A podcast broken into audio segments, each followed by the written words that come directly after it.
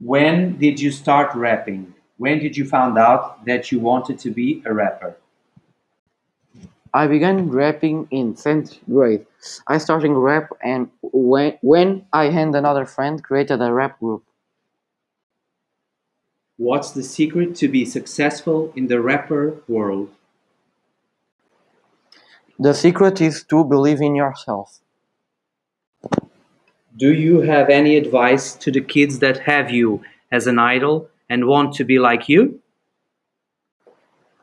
Never give up your dreams. What is your favorite song ever? My favorite song is You Us Right. Did you ever thought that you would get to this point? I never thought I would have this success.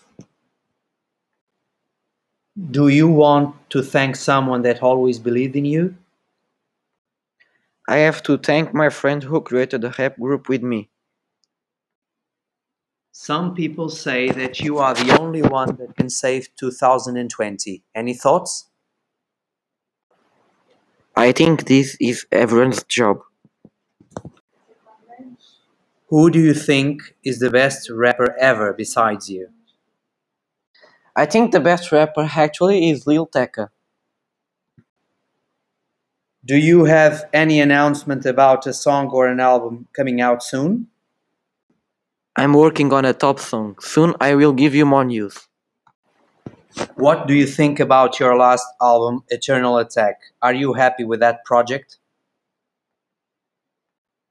I think my album is very interesting and I'm very happy with the project because it was a big step in my career. How did you feel when your first song came out?